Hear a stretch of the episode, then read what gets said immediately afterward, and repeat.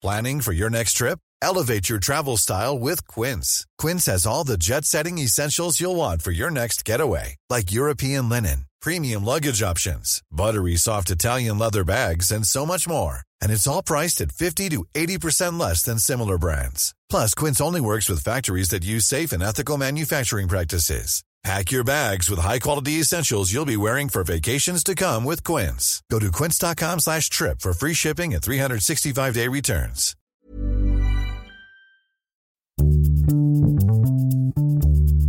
Bonjour, bonsoir, bon après-midi à tous et bienvenue dans ce nouvel épisode d'Histoire de Daron. Je suis Fabrice, je suis votre hôte et juste après cette introduction enregistrée légèrement à l'arrache comme vous pouvez l'entendre, je vous propose d'écouter l'histoire de Guy Delisle, auteur et dessinateur québécois très connu notamment pour ses albums autobiographiques. Il a d'abord raconté ses années passées à Shenzhen et Pyongyang en Corée. Il a écrit Chronique Birman ou encore Chronique de Jérusalem. Mais je voulais surtout rencontrer Guy dans le cadre de ce podcast pour lui parler de son guide du mauvais père. Il parle pendant quatre tomes de son rôle de père à travers de courts sketchs dessinés. Ensemble, on parle de son parcours de daron. Je m'excuse par avance pour l'ambiance de café, mais j'espère que cet épisode vous plaira. Et si j'enregistre cette intro à l'arrache, c'est que j'ai été très occupé ces derniers jours sur un nouveau podcast qu'on lance avec Mademoiselle qui s'appelle Conquérante, où on va faire parler des sportifs, de leur rapport à leur sport. Le premier épisode vient de sortir sur le foot féminin et la suite promet d'être passionnante. Je vous invite à le découvrir en tapant Conquérante dans votre app de podcast ou en suivant le lien dans les notes de cet épisode. Voici un petit trailer. Salut toi Avant de te laisser débuter l'écoute de ton podcast préféré, je voudrais te parler d'un nouveau podcast Mademoiselle, Conquérante. Ça parle de quoi Conquérante? Ça parle de sport, ou plutôt de sportives, mais pas que. Ça parle de femmes qui ont brisé les barrières et dépassé les limites. Les leurs, mais aussi celles que le monde voulait leur imposer. De ces meufs qui te ressemblent et qui se donnent à fond pour kiffer autant qu'elles le veulent, que ce soit sur un skate, un terrain ou dans l'eau. Conquérantes, ce sont des histoires de meufs bien dans leur basket qui créent leur propre place et s'y sentent à l'aise. Abonne-toi à ce nouveau podcast pour découvrir tes nouvelles héroïnes. Je vous embête pas plus longtemps avec ce son tout pourri. Je vous remercie d'avance et je laisse la parole à Guy Delisle. On est avec Guy Delisle. Salut Guy. Salut. Ça va? Ouais, très bien. Merci beaucoup Guy de me recevoir je, euh, dans, dans ta belle ville de Montpellier. Mm. Euh, Guy, tu es euh, auteur de, de BD, dessinateur. Mhm. Euh, et en fait, je voulais te rencontrer depuis très longtemps parce que euh, tu as sorti plusieurs tomes de, de cette BD qui s'appelle Le Guide du mauvais père. Et euh, en fait, moi, à l'époque où, où je l'ai découvert, c'était une, c'était une veine qui n'était pas extrêmement euh, courante en fait de venir parler de des mauvais côtés du père. Le- Il y avait un aspect un peu euh, euh, comment dire, euh, bah, justement mauvais père. On le voit sur la, la- la couverture du, du tout premier tome où toi t'es en train de lire, un- en train de lire quelque chose et en fait t'as ta fille qui est en train de, de vouloir attraper le fer à repasser, qui est sur le point de, de le prendre sur la tête. Mhm. Euh, et en fait, j'ai trouvé ça hyper rafraîchissant, moi, à l'époque, de, de voir un petit peu euh, que, tu, que tu mettes ça en scène, en fait. J'ai- J'aimerais bien savoir com- comment t'en es venu, toi, à, vouloir devenir papa? Comment j'en suis venu à? À vouloir devenir papa. euh, Bah naturellement, en fait, j'avais envie d'avoir une famille. euh, c'est quelque chose qui euh, qui se fait. bah, qui se fait tout seul. Moi, j'avais, j'étais un peu plus âgé que ma compagne et euh, j'avais envie d'avoir des enfants. Donc, euh, je, je, je me- je me rappelle lui avoir dit, bah, c'est quand tu veux. Donc, c'était pas mal comme décalage parce que ça, c'est souvent l'inverse en fait. Et euh, donc voilà, j'avais, moi, j'ai eu mon premier à 30, euh, 35, 37, je crois. Et euh, ben voilà, c'était, euh, j'avais bien pris le temps de, de construire mon métier. Moi, j'étais dans le dessin animé, de, travailler là-dedans et de, après de commencer à, à prendre un long tournant sur la bande dessinée, petit à petit. Et puis euh, voilà, après, je me disais, tiens, ce serait pas mal de. Ça serait, enfin, ce serait, le temps de faire des enfants si on a envie d'en faire un moment.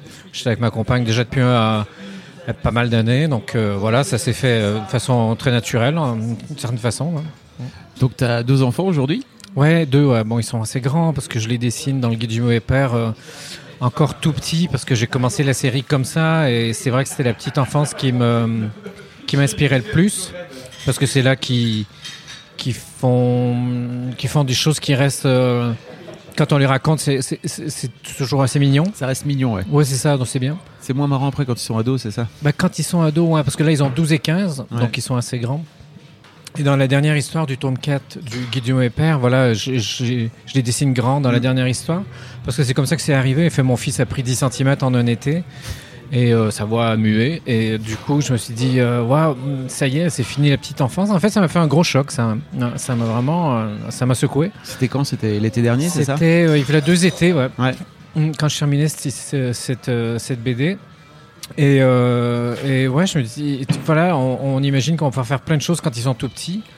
Et en fait, ça se résume à, à finalement très peu de temps parce que ben, le temps qu'on est avec eux, c'est-à-dire les vacances finalement, parce que dans la semaine, voilà, ça, c'est comme, c'est pas un tunnel, mais bon, il y a plein de choses à faire, il y a les devoirs et, et on n'a pas le temps de s'arrêter. Donc après, il y a les vacances, il y a les week-ends, tout ça. Mais après les week-ends, eux, les enfants sont beaucoup pris maintenant. C'est-à-dire que moi, je fais taxi et puis euh, eux, ils font des activités, en gros. Ils font quoi comme activité?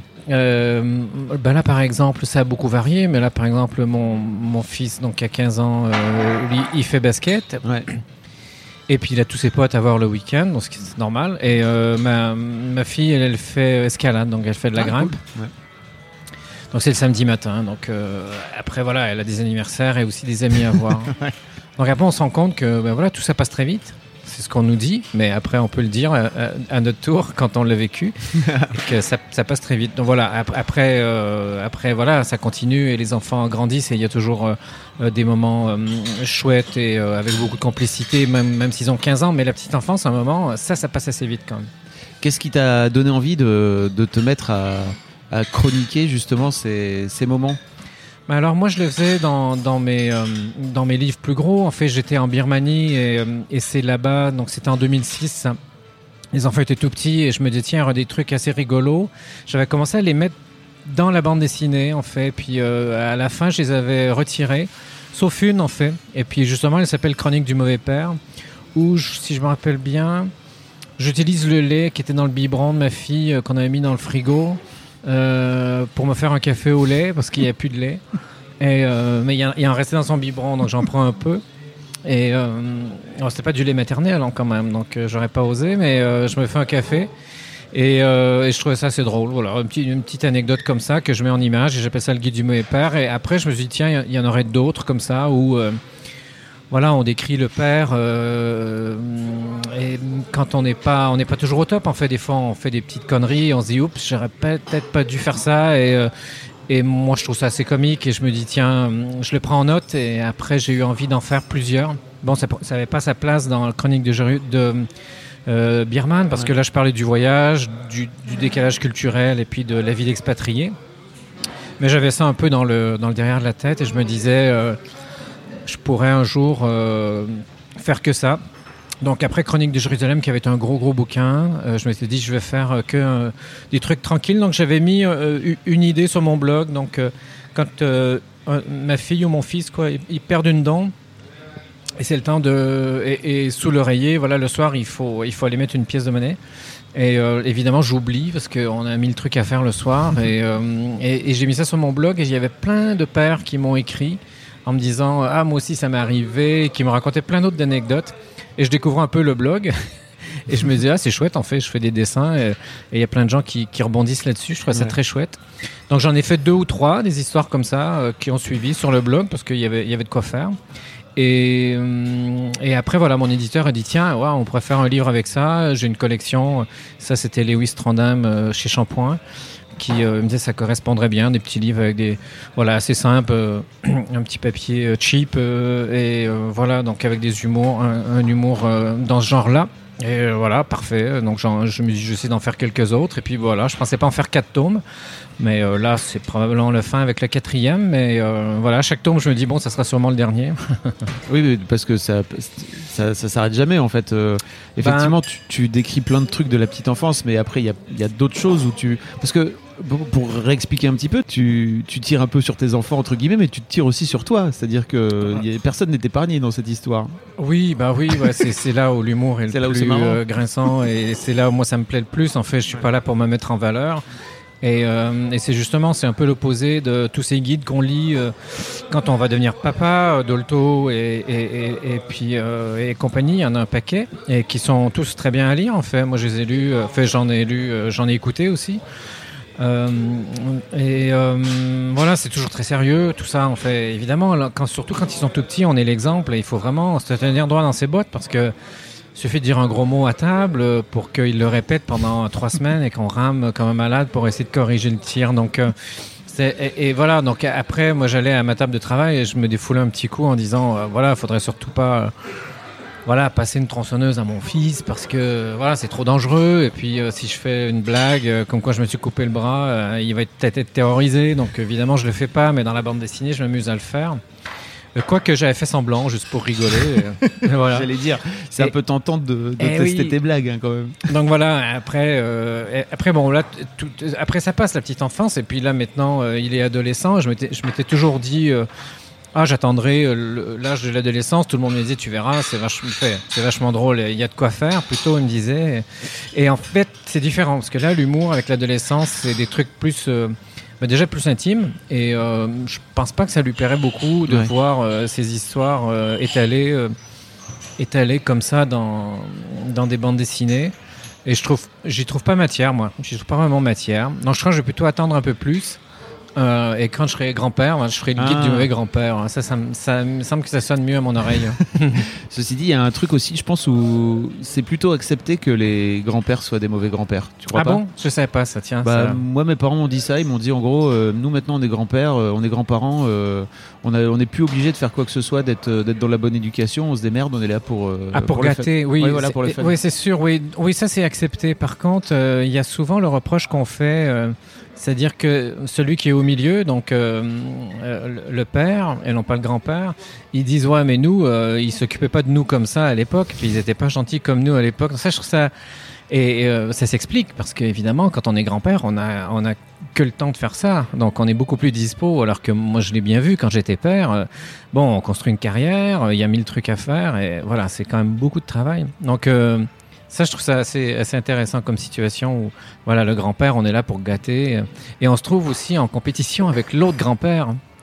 Ah. Ça, c'est intéressant, na- na- je veux dire dramatiquement et narrativement. C'est-à-dire que, voilà, on comprend les grands-pères qui construisent immédiatement des piscines pour faire des trappes à enfants, pour attirer le plus possible les enfants. Donc, nous, on est dans le sud, donc euh, Ah on oui, a là, du a- soleil, on a, on, a, on a des points en plus. Et Là, il y a, euh, tu veux je, dire je que me projette déjà dans quelque chose qui n'existe pas du tout. Ouais, c'est magnifique. ouais. J'attends patiemment. prévoir euh, le- la construction de la piscine, Oui, c'est fort. Ouais, je- je- j'en suis pas là du tout. hein. J'avoue que je suis pas, je suis pas trop dans ce, dans, dans cette optique-là. Tu disais que tu avais justement euh, en tête de, de construire ta carrière. Comment tu as fait toi pour, euh, pour justement réussir à construire ta carrière tout en étant euh, le père que tu avais envie d'être? Ouais, bon, disons artistiquement, euh, des fois on me pose la question. euh, c'est pas, j'ai pas l'impression d'avoir construit une carrière. Et carrière, c'est un mot qui me paraît euh, presque choquant en fait, parce que moi je travaille dans le dessin animé parce que j'avais déjà un travail. Moi, des- de temps en temps, je fais des, hum, je fais des rencontres avec des étudiants en art plastique ou, ou qui sont dans dans l'animation et euh, de vivre de son art d'une façon générale, que ce soit musique ou l'écriture, la littérature ou la bande dessinée. euh, et ben c'est mieux d'avoir un métier à côté. Moi j'étais animateur et petit à petit j'ai fait de la bande dessinée. Donc euh, ce que j'ai construit c'est que je m'amusais pour faire des euh, pour faire des histoires courtes qui, qui se sont prolongées, qui sont devenues un peu plus longues. J'alternais entre les productions qui se terminaient des fois pour quelques mois pour en profiter pour travailler sur mes histoires. Euh, Shenzhen par exemple, donc le, le premier livre que j'ai fait ou, ou le deuxième, euh, je me suis arrêté euh, deux fois pour partir, pour euh, aller bosser et euh, revenir sur la BD. Euh, c'est pour ça qu'il y a vraiment des, il y a des moments où on voit le dessin change, change quand même pas mal. Et, et après, je me suis dit, j'essaie de m'arrêter et, de faire que de la bande dessinée. Donc voilà, les quatre premières bandes dessinées que j'ai fait à l'association, c'était vraiment parce que j'avais vraiment envie de faire des BD et j'adore ce, ce, ce médium. Et bah, c'était sans être payé, donc j'arrivais avec la pile de la, la pile de, de pages. Donc euh, voilà, euh, Pyongyang, je suis arrivé et puis euh, pof, l'album était fait. Donc après, il l'éditait et puis si ça marchait, tant mieux. Si ça marchait pas, tant pis. Donc ça s'est construit comme ça et c'était pas vraiment une carrière. C'est juste qu'à ce moment-là, il y avait l'association qui existait. Je me suis dit tiens, eux, ils font des BD qui qui me parlent moi et j'avais un peu arrêté d'en lire et je me dit tiens c'est c'est intéressant et je leur ai soumis des trucs ça s'est fait j'étais au bon moment au, au bon endroit parce qu'après il y a eu une vague énorme avec euh, le roman graphique. Et puis euh, voilà ça s'est fait euh, tout à coup Pyongyang a été pris là-dedans. Il y a eu Marjane Zatrapi qui était arrivée avant qui avait ouvert beaucoup de portes. Et plein plein d'autres auteurs qui ont fait des livres qui ont attiré plein de choses, euh, les Blin, les Bloch, euh, les Ryan et tout ça, et puis les Lewis et les David B. Donc voilà, c'est toute une toute une bande et ça s'est construit. Voilà, donc euh, voilà, je me suis pas dit tiens, je vais vivre de la bande dessinée, c'était complètement utopique. Euh, ça l'est encore beaucoup aujourd'hui parce que je, travaille en atelier avec euh, avec des gens qui font euh, de l'animation et qui aimeraient faire de la BD à côté. Donc c'est un peu un peu classique comme comme situation ou de l'illustration. Ils vivent de l'illustration, ils aimeraient faire de la BD, mais la BD ça prend beaucoup de temps. Donc c'est pas juste un dessin comme ça, il faut faire tout un, tout processus, proposer une histoire. Et, donc voilà, c'est c'est une carrière voilà, artistique qui a des hauts et qui a des bas et qui se, qui se construit euh, quand on d'espoir et puis de temps en temps euh, ça marche. Donc voilà. Comment t'as fait pour, pour euh, élever ton fils? Ah ouais, C'est- quoi les principes C'est un euh, peu pareil, ça se fait tout seul. Ça on se fait se, tout seul. on se déclare pas à papa, c'est-à-dire qu'à un moment, euh, on a ce petit euh, bout de truc qu'on ramène de l'hôpital et, euh, bout de truc et il pleure et euh, ce petit bout de chou plutôt et, et il pleure et donc voilà, il faut faire quelque chose et puis c'est à partir de ça que tout le reste découle. Mais vraiment, moi je l'ai, je l'ai, je l'ai, je l'ai senti comme ça et, et le premier bain, euh, on est très nerveux et, euh, et au début, euh, voilà, les premières couches et euh, voilà, la première fois qu'il se casse la gueule, euh, l'hôpital, tout ça, les, les voilà, venir voir s'il respire toujours la nuit, tout, tout ça, quand on l'a tous fait, et, et, et puis ça se fait, ça se fait tout seul, ouais, on n'apprend pas. Moi, j'avais pas, donc ma compagne, elle, elle est de l'île de la Réunion, on vit à Montpellier, et moi, ma famille, elle est tous en France, elle est tous au Canada, et nous, on est ici en France. Euh, donc on n'a pas les, les parents qui sont à côté, qui, euh, qui peut-être euh, aident beaucoup dans ces moments-là où on a des doutes, ou peut-être pas, je me rends pas compte, mais nous on n'avait pas ça, donc c'était voilà, c'était, on faisait comme on pouvait, et ma foi, voilà, ça se fait tout seul, hein, c'est pas non plus très compliqué. Après pour l'éducation, Si c'est euh, compliqué, tu dis que c'est pas compliqué, c'est trop compliqué. Pas vraiment, je Ah, trouve. tu penses fait, euh, après avec un peu de gros bon sens, on arrive à s'en tirer. C'est ça qui est compliqué, c'est d'avoir du gros bon sens, non? Ouais, ouais, ouais. Après, on essaie d'être des meilleurs parents. euh, ça dépend, ça dépend de ce qu'on a eu comme éducation, mais on se dit, on va essayer de faire un peu mieux que ce que nos parents ont fait. euh. Avec l'âge, tiens, je, je reviendrai un peu là-dessus. ouais. Bon, c'est ce qu'on essaie. On se dit, on va essayer d'être plus. Moi, mon père était pas très présent, et donc voilà, moi, c'était quelque chose d'assez important. Je me disais, moi, je vais, je vais être présent, et, euh, et bon, je l'étais beaucoup, et euh, bah, je le regrette pas. J'ai vu vraiment chaque petite étape euh, sous mes yeux euh, évoluer, et que ça, me- ça me plaît beaucoup. Ça, pour moi, c'était très important. De de- d'être présent, tu veux D'être dire présent, ouais. ouais, bien sûr. ouais. Mm. Pourquoi c'était justement par rapport à ton père, tu dis, c'est ça qui, qui était pas présent? T'avais envie toi de de jouer ce rôle-là pour tes enfants à un moment donné? Euh, c'était peut-être pas quelque chose qui était conscient, mais, euh, mais, euh, en même temps, euh, moi, je, je travaille sur place, donc euh, maintenant c'est plus facile. Euh, bah, mon père, lui, c'était un divorce, donc quand j'étais jeune, j'avais 6 ans, et il l'a vécu lui comme une grosse défaite, donc pour aller, le- on allait le voir, lui venait pas nous voir, donc. Et euh, il y, a, y y des grands moments où je le voyais pas du tout. Et euh, voilà, il n'y avait pas un coup de fil. Donc là, il y a un gros problème de communication avec mon père. Et donc euh, voilà, moi, j'ai avec, avec mes enfants, c'est très différent en fait. Donc c'est aussi des générations qui sont différentes en Oui. fait. Moi, je vois bien mon fils, je peux le prendre dans, dans mes bras quand il est assis à côté de moi. Je peux je peux le caresser dans le dos, lui faire des bisous devant tous ses copains et tout le monde trouve ça rigolo. C'est quelque chose qui se faisait pas à la génération d'avant, fait, pas, pas, de, mon- pas, de- pas de mon côté en tout cas. Et, euh, et ça, moi j'en profite à fond. ouais. Mm. Je trouve ça mer- merveilleux. Ah ouais, ça, me, ça me remplit de. Ça, ouais, ça me remplit de bonheur. Et, et en fait, comment, comment ton, tu racontes que tu es en train de gratouiller ton fils ou de lui faire des bisous Comment il le vit lui aujourd'hui alors maintenant qu'il est, est- très bien. qu'il ouais, est adolescent euh, Parce que c'est pas forcément un truc, je pense même encore aujourd'hui, que on, comment dire, que les garçons osent dire quoi. Moi, euh, enfin, je- en tout cas, j'ai un peu cette sensation-là vis-à-vis des ados, non? Oui, oui, on a. hum, Il est assez doux en fait, donc Ouais. euh, c'est pas un caractère renfermé comme moi je l'étais par exemple. Ouais. Et euh, après, on verra peut-être quand l'adolescence arrivera là-dedans. Moi, à l'adolescence, je me suis beaucoup renfermé. J'ai beaucoup dessiné, et puis Ouais. j'ai- appris à dessiner grâce à ça. et ça m'a servi après. Euh, il est pas comme ça, il est très ouvert, très euh, voilà, il a plein de copains, il est très communicatif. Moi, j'étais très renfermé. Et euh, mais non, ça se vit bien, mais je le vois bien aussi avec les autres papas autour de moi qui sont tous un peu dans le même genre aujourd'hui. On profite de de cette ouverture-là, on fait que maintenant on peut faire ça, on peut être très doux, très présent avec les enfants, et puis, et puis ouais, c'est c'est vraiment. euh, on verra ce que ça donne comme adulte, mais il me semble que c'est. euh, c'est un peu nouveau, mais on verra, on verra ce que ça donne ouais, comme, euh, comme adulte. Je crois que ça, ben, j'en suis persuadé, ça sera sûrement positif pour, pour eux et pour nous. hein. Je pense pas que trop d'amour, ça, Non, ça, ça rend les gens moins bons. Non, non, bien sûr. Puis moi, je, je profite de choses. Euh, fait, je- je- régulièrement, je leur dis, euh, je leur dis que je suis fier d'eux pour, pour, pour des raisons très spécifiques. En fait, ils jouent de la musique, euh, ils ont des petits, des, des- des petits succès par-ci par-là, et, et je leur dis très très clairement. En fait, c'est pas. Donc ça, ça fait plaisir euh, et au papa et à l'enfant de, de l'avoir. Je crois que ça marche dans les deux sens, ça c'est sûr. Ouais, c'est cool. et, euh, et avec ta fille, comment ça se passe? Ah, merveilleusement bien. Ouais. C'est vrai? Pff, Voilà, c'est un amour. ouais. Ouais. Je- ouais. Euh, puis là, je commence à être de plus en plus euh, gaga parce qu'elle devient. Elle a 12 ans, elle grandit, euh, donc je la trouve euh, toute jolie, toute mignonne. Mais là, ça commence à être jolie, euh, jolie grande jambe, jolie. voilà, elle commence à ressembler à un petit bout de femme. Planning for your next trip? Elevate your travel style with Quince. Quince has all the jet setting essentials you'll want for your next getaway, like European linen, premium luggage options, buttery soft Italian leather bags, and so much more. And it's all priced at 50 to 80% less than similar brands. Plus, Quince only works with factories that use safe and ethical manufacturing practices. Pack your bags with high-quality essentials you'll be wearing for vacations to come with Quince. Go to quince.com slash trip for free shipping and 365-day returns. Hiring for your small business? If you're not looking for professionals on LinkedIn, you're looking in the wrong place. That's like looking for your car keys in a fish tank.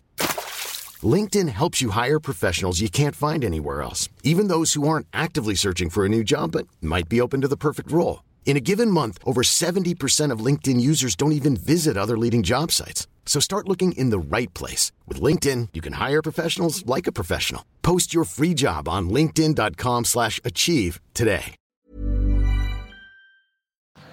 Et ça, euh, ben voilà.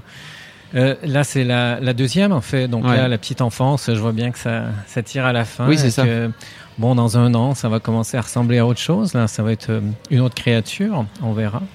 Et euh, bah là, bah jusque-là, ça se passe vraiment bien, parce qu'à 12 ans, c'est encore le côté très, très enfant. Et voilà. T'as un peu de nostalgie de quitter justement cette, euh, cette petite enfance euh, Ouais, ouais, parce que ça passe vite en fait. Parce que quand moi je pense à mon enfance, ça, ça doit être comme ça un peu pour tout le monde. Quand on pense à la petite enfance, on a l'impression qu'elle a duré euh, 20 ans en fait. Je, passais devant le théâtre de la Vista, qui est un théâtre euh, pour enfants ici, et les enfants me disaient Waouh, mais dans ce théâtre, tu nous as amenés au moins 100 fois. Et en fait, je calculais avec eux.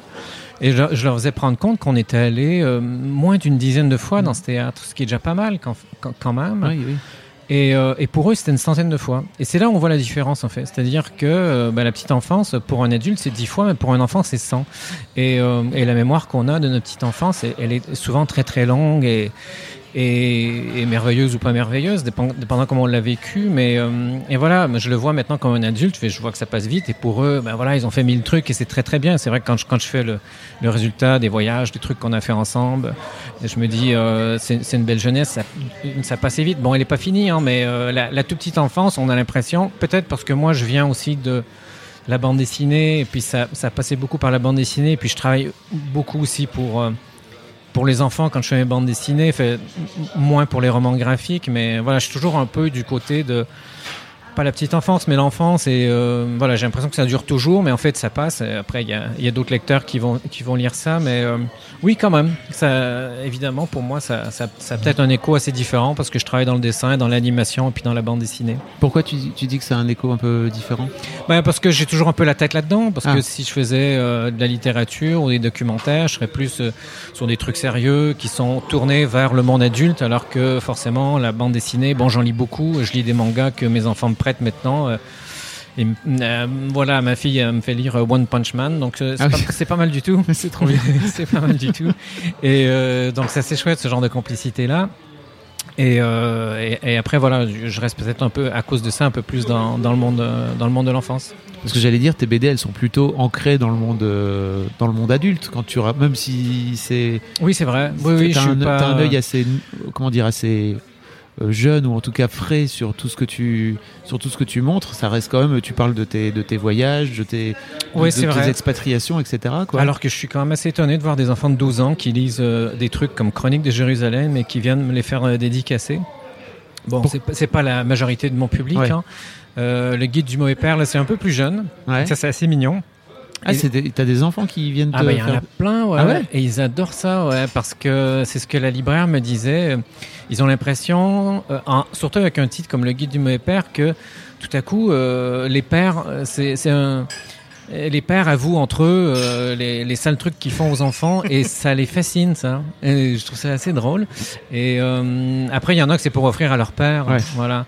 Et je leur demande, euh, bah ça va, tu crois qu'il va pas mal le prendre avec un titre comme Le Guide du mauvais père? Et bon, évidemment, euh, ils me disent non, non, euh, mon père, il est drôle, et il est sympa, il Oui. est adorable. Et ils, ils me sortent une, une série de, de qualificatifs, euh, tous les plus gentils les uns que les autres. Et, et souvent, c'est pour leur anniversaire. J'ai dit, ben, comme c'est son anniversaire, profites-en, redis-lui tout ça, Ouais. tu verras que ça lui fera plaisir aussi.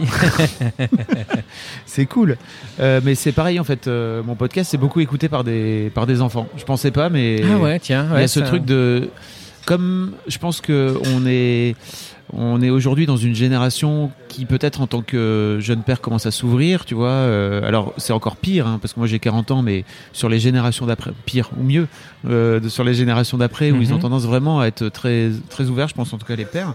Euh, je pense que les vingtenaires, tu vois, les vingtenaires, les trentenaires, ils ont ils sont quand même encore dans la génération de des darons un peu fermés, un peu faut rester, faut pas trop parler, etc. Ah, il y a un retour de bâton? Et en fait, bah, les, en tout cas, les enfants écoutent pour savoir un petit peu ce qui se passe dans la tête de leur père, quoi. D'accord, je pensais que ça aurait été plutôt euh, maintenant quelque chose d'assez acquis, que voilà, les pères peuvent être euh, bah, pères au foyer, ils peuvent être très câlins avec leurs enfants, avec leurs fils. Et, euh, Je veux dire, les, enfin, alors, les darons qui ont aujourd'hui 50 ans, euh, ils ont pas été élevés là-dedans, quoi. Tu vois, je pense que c'est Oui. un, peu, un peu Ouais, compliqué, quoi. oui, à De- 50 ans. De ouais. faire tout changer d'un coup d'un seul. Mm, mm. Bah, moi j'ai 53 quand même, donc Bah, je me sens là-dedans. hein. Tu fais, t'es en plein dans. T'es, un, Dans- un- précurseur, je pense, hein, vraiment. Bah, c'est peut-être pour ça que les, les bandes dessinées, maintenant, il y en a pas mal sur, euh, sur les pères, parce Mm. que voilà, moi j'étais peut-être au début euh, de, de ce changement, de, Bah, en fait, de ce changement, c'est une simple évolution. 2012, moi, j'avais pas.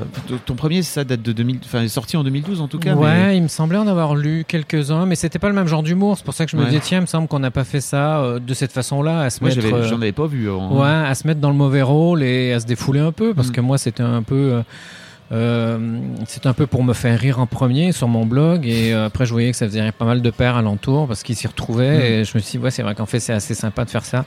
Donc je m'y suis mis. Et, euh, et ça avait été fait par les mamans avant parce qu'il y avait eu des euh, euh, des vidéos, des séries sur euh, une mère indigne, des choses Ouais. comme ça, parce qu'eux, ils le vivent depuis beaucoup plus longtemps, en fait. Et maintenant que les pères, voilà, on a un peu plus tête à la maison et on s'occupe un peu plus des enfants, on se dit, ouais, c'est vrai qu'en fait, il y a des côtés assez chiants, puis on, voilà, on a envie, on a envie de le raconter aussi. hein. Mais on- je pense aussi qu'on a, euh, comment dire, on- la, la- la- la parole des pères est en train de se libérer aussi. C'est-à-dire que peut-être avant, c'était pas, il fallait qu'on soit, tu vois, il fallait qu'on soit bien, il fallait qu'on aille euh, euh, chasser, euh, cueillir, chasser le mammouth, etc. Ça, fait un bail, ouais. ça fait un bail, mais en vrai, ça- je pense que ça date de millénaires, mais ça, on continue toujours à avoir ce truc-là. Il faut qu'on soit fort, il faut pas qu'on montre trop nos émotions. Et je pense, en, en tout cas, de ce que j'entends, et Ouais. tu dis, toi, tu es en train de gratouiller ton, ton fiston et tout, c'est trop cool. Ça Mhm. fait partie aussi pour moi des, comme tu dis, des, des trucs qui permettent de pouvoir écrire toi aujourd'hui ce truc-là sans qu'on te jette euh, des cailloux. Oui, bien sûr. Ah ouais, c'est euh, c'est c'est quelque chose qui est merveilleux dans le, dans, dans le monde dans lequel on est, ouais, qu'on on peut se permettre de faire ça, ouais, alors qu'avant, euh, certains devaient le, voilà, devaient le vivre, mais d'une façon euh, retenue complètement. ouais. Mm. Et on, et on verra ce que ça donne. on pourra juger après. Oui, c'est ça, j'allais dire. ce que, ce que donneront cette génération-là, s'ils seront plus. euh, Après, moi, euh, ce, ce côté. Euh, voilà, ça m'empêche pas d'être assez, euh, d'être assez sévère à la maison, en fait. Donc, l'é- l'éducation, c'est pas juste ça, évidemment, de, d'être très câlin avec mon enfant, mais a- après, je suis, je suis assez old school au niveau de l'éducation. hein. Le- Ça veut dire quoi pour toi, old school? Ben, moi, je lui ai donné un téléphone euh, euh, BlackBerry l'année dernière, en fait. Donc, euh, évidemment, il pensait. euh, donc, un téléphone, on, on a attendu le lycée pour qu'il ait Ouais. un téléphone. Donc, euh, on était. euh, il y allait old school et il y avait nous qui étaient avant, quasiment. donc, euh, voilà, avec ma compagne, on, on est un peu dans, tous les deux là-dedans.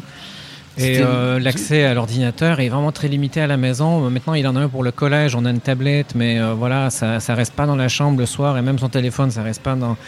Et Je veux pas que ses copains euh, lui textent euh, à 10h30, 11h et qu'il se réveille et qu'il réponde. Euh, fait, je veux que ça- quand il se couche, qu'il dorme. Donc euh, voilà, euh, je le vois bien. Je, je repre- je prenais le relevé de téléphone et je dis regarde là.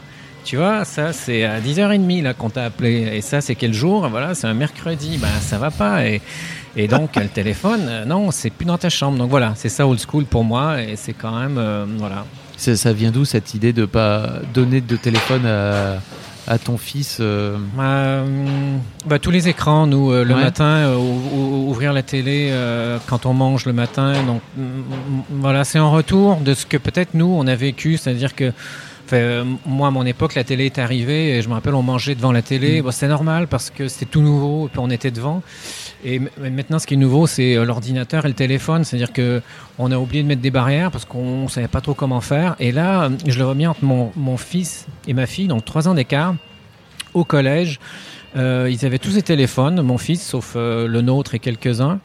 Et euh, ma fille, les parents se réunissent après pour dire surtout, on leur file pas de téléphone euh, parce que comme ça, on, ça va être plus facile de tenir ensemble. C'est-à-dire que là, Ah il y a- en trois ans, il y a un paquet de, de parents qui se sont dit, euh, c'est la folie ces téléphones, il faut qu'on tienne le plus longtemps possible. Et bon, nous, on en faisait partie aussi, donc ça nous va très bien. Vous vous êtes réunis vraiment Il Eh ben, une il y a sorte- eu comme ça, euh, Ouais, c'est ouais, un moment, on dit euh, surtout euh, fait parce qu'on. Oui. voilà. Et nous, euh, ouais, pas de problème, ok. Donc l'autre fois, ma fille me disait, ouais, dans ma classe, je suis la dernière. Euh, Elle disait, ils ont tous des téléphones. Je lui dis, attends tous, euh, je sais que c'est pas vrai de toute façon. Et je lui dis, quand tu seras la toute dernière, je disais ça en blaguant, là, mais je lui disais quand même, quand tu seras la toute dernière à, à ne plus avoir de téléphone, on va commencer à considérer euh, de t'en prendre un. Elle, elle, elle vit pas très bien de celle-là. Hmm? Elle le vit pas très bien par rapport à ses copines, non? Ah non, non, franchement, c'est, elle nous en a parlé une fois comme ça. Je pense qu'elle elle commence à nous, à, nous travailler ça euh, cette année. L'année prochaine, elle viendra un petit peu plus à la charge. Et quand elle sera au lycée, euh, ben, on lui en achètera un. Mais euh, moi, j'ai donné euh, mon téléphone à 20 balles Samsung, euh, mon fils au début. Et puis voilà, il n'y avait pas d'internet dessus, Oui, c'est ça. exemple. Donc, Mais, euh, vous avez, mais ils avaient quand même un téléphone. Je pensais notamment à l'aspect. euh, Il y, a, il y a ple- il y a plein de parents qui veulent pouvoir se dire euh, où est mon enfant Je voudrais pouvoir le joindre. Ouais, ouais, À bon. partir du collège, en général, c'est un truc qui se fait de plus en plus, quoi. Ouais, non, moi ça me dérangeait pas ça. En fait. Euh, il est au collège ou il est à la maison, en gros, où il est en train d'y aller. Donc euh, ju- jusqu'à la fin du collège, franchement, il n'y avait pas beaucoup de. Non, il n'y a, pas beaucoup d'inquiétude là-dessus. Est-ce qu'il y a d'autres aspects old school dont tu, parce que dont, dont tu parlais, euh, dont tu parlais tout à l'heure dans votre éducation? Ben, en fait, pour certaines personnes, ça peut paraître old school, en fait, quand, euh, quand on voit dans certaines familles. Mais moi, quand ils sortent de table, euh, ils disent on peut sortir de table. Mm. Voilà, hein, ça, ça, ça paraît old school, mais euh, surtout quand on est- avec des gens entre nous, plus maintenant, parce que maintenant on peut être un peu plus relax, parce que c'est fini, c'est fini l'éducation. La, la première partie de l'éducation est finie, on va dire. On peut être un peu plus relax, mais voilà, quand on est en table avec d'autres gens, on essaie de voilà. Et puis après, quand euh, ils vont manger chez des gens, puis ils nous disent ah ils sont très polis, ils sont vraiment agréables, ben on se dit voilà au moins. euh, le martinet a, eu, euh, a- a servi à quelque chose. T'as vraiment utilisé le martinet Non, non, non, jamais, jamais. Pas- J'aurais pas jugé. tu sais, Moi, ma mère, elle me coursait après avec le martinet, mais c'était une autre époque, quoi. Ouais, ouais, non, mais de toute façon, aujourd'hui, bah, non seulement c'est interdit, mais. Je pense. euh, hein, le... Enfin, la fessée est interdite désormais. C'est ça, interdit, officiel. bah, le martinet d'autant plus. ouais, Oui, ça. non, non, je leur faisais les des blagues aux enfants avec le martinet, là. Et euh, euh, non, ils ont, non, non, ils ont, ça, ça, ça a pas existé chez nous, non. Moi, tu sais, je suis très premier degré. hein, Tu, me, Mhm, tu me dis des trucs, euh, je- je- j'écoute, je, fais bah, très bien, pourquoi pas. Écoute, euh, avec grand plaisir. Est-ce que tu as vraiment fait partie de ces darons? T'as porté, euh, t'as porté ton fils euh, Ah ouais, en- bien sûr, ouais, j'en garde des souvenirs euh, incroyables et j'avais qu'une hâte, c'est quand ma fille est née de pouvoir remettre ce truc-là pour le revivre parce que là pour le coup là ça ça passe très très vite, ouais, le fiston euh, en bandoulière devant. quand il est tout petit là, parce que là, euh, ben au début, moi ma ma, ma mère, la mère, ma, compagne, elle, elle allaitait, elle allaitait très longtemps. En fait, Ouais. elle allaitait chaque enfant un an et demi presque. ouais. Et- elle adorait ça. Et, euh, et puis ça simplifie beaucoup la vie pour plein de trucs euh, pratiques au quotidien. Et, euh, et donc ils sont ils sont complètement fusionnels au début. Donc euh, et, et, et, euh, quand on, on peut l'avoir en bandoulière, ben là on, on est vraiment tout collé contre eux et, et c'est c'est une sensation qui est vraiment très agréable avec leur petite tête ronde là. Et on les sent, c'est trop mignon, on peut les courir de bisous. Et euh, ils sont juste devant nous et ils avancent, ils font pas de bruit. Euh, non, non, ça c'est vraiment des très très beaux souvenirs. Mm. Et euh, mais c'était c'était pas c'était pas trop la mode à l'époque? Ben moi, il est né, euh, mon fils en 2000 euh, en 2003. Ouais. 2003, bah, c'était les débuts là, c'était ces trucs qui venaient du nord, hein, c'était Ouais. des marques. Non, non, ça se ferait beaucoup. hein. Mm. Ça, ah oui, à l'époque, dans, Ouais. dans votre entourage? J'en ai vu, à, mon époque, ouais. Après, j'en ai vu des boulets pleins. Avec Ah oui, des- a- après il y en a eu plein. Avec non, des- je voulais dire, t'es un, des- un peu précurseur. Moi, j- j'ai pas l'impression, non. Je dois être bon, je, euh, parmi pas mal de parents bobos, et puis euh, on, a- on avait, on avait pas mal tout ça. euh, ouais, non, je l'ai vu pas mal. Ouais. Mm. C'était pas, je, je pense pas que je passais complètement. euh, non, c'est passé inaperçu. Ça passait inaperçu. J'ai l'impression, ouais. Ah ouais. ouais. C'était, c'était quand même déjà, il y en avait déjà quelques-uns, ouais. Parce que moi, ma fille est née en 2006 et, et en fait, c'est pareil, j'avais beaucoup le porte-bébé et vraiment, euh, beaucoup de gens me regardaient Ah oui, bizarre bah, dans la rue. ah, ouais, parce qu'ils sont attendris, mais. euh, Ah, c'est pour ça, tu- oui, c'est pas impossible. Parce qu'on n'en croise pas des masses au quotidien, parce que ça, ça dure tellement peu de temps. C'est vrai. Parce que sinon, moi, moi, je commence à avoir un peu mal au dos avec cette histoire. Et euh, je l'ai porté combien de fois? Même pas une dizaine de fois, je pense, comme ça. En fait, ça va très très vite. Non, peut-être euh, plus qu'une dizaine de fois, mais non, parce que ça, ça dure 10 mois maximum. C'est ça, tu peux jusqu'à Après, euh, ils ont- 10-12 mois, quoi. Ouais, Comment ils, ça? ouais, ils font leur poids, et puis là, ben, on le met pas sur le vélo, c'est la poussette et tout ça. Sur le vélo, je l'ai mis euh, waouh, jusqu'à ce qu'il fasse euh, le, plus que le poids qui est préconisé sur, euh, sur le, sur le porte-bagages. Tu le baladais? Oui, oui, parce que euh, ici à Montpellier, on est en vélo et donc très vite, ils étaient derrière moi pour aller à l'école. C'est toujours, toujours un vélo. hein. Est-ce que tu as la sensation, parce que hum, en fait je, je me rends pas compte, est-ce que tu, tu voyages encore ces derniers temps? Parce que je me demandais à quel point, tu parlais tout à l'heure de, de l'impact des voyages sur tes enfants. Mhm. Euh, je me rends pas compte en fait si tu les emmènes beaucoup encore en voyage, Euh, parce que donc dans tes premiers, dans tes premières BD, vous êtes, euh, enfin vous êtes expatriés en fait. Et Oui, c'était des longs voyages. Ouais. C'est-à-dire qu'à ce, à ce moment-là, moi, je commençais à faire de la bande dessinée. Donc, ma compagne a dit, on peut peut-être faire des grandes missions. Et, euh, et tu pourras travailler sur place. Donc moi, ça m'allait bien parce que ça faisait des années où euh, je pouvais, on pouvait louer l'appartement. Et euh, du coup, ben, je pouvais bosser sur ma BD à Mm. l'étranger. parce que la première mission qu'on a fait, c'est en Éthiopie. On n'avait pas d'enfants. J'ai passé un an, j'ai dessiné, dessiné tout Pyongyang là-bas. ok. Et après, on a eu, on a eu Louis. Et puis le temps que ma compagne ait envie de retourner en mission, euh, moi, une- un, deux ans euh, après.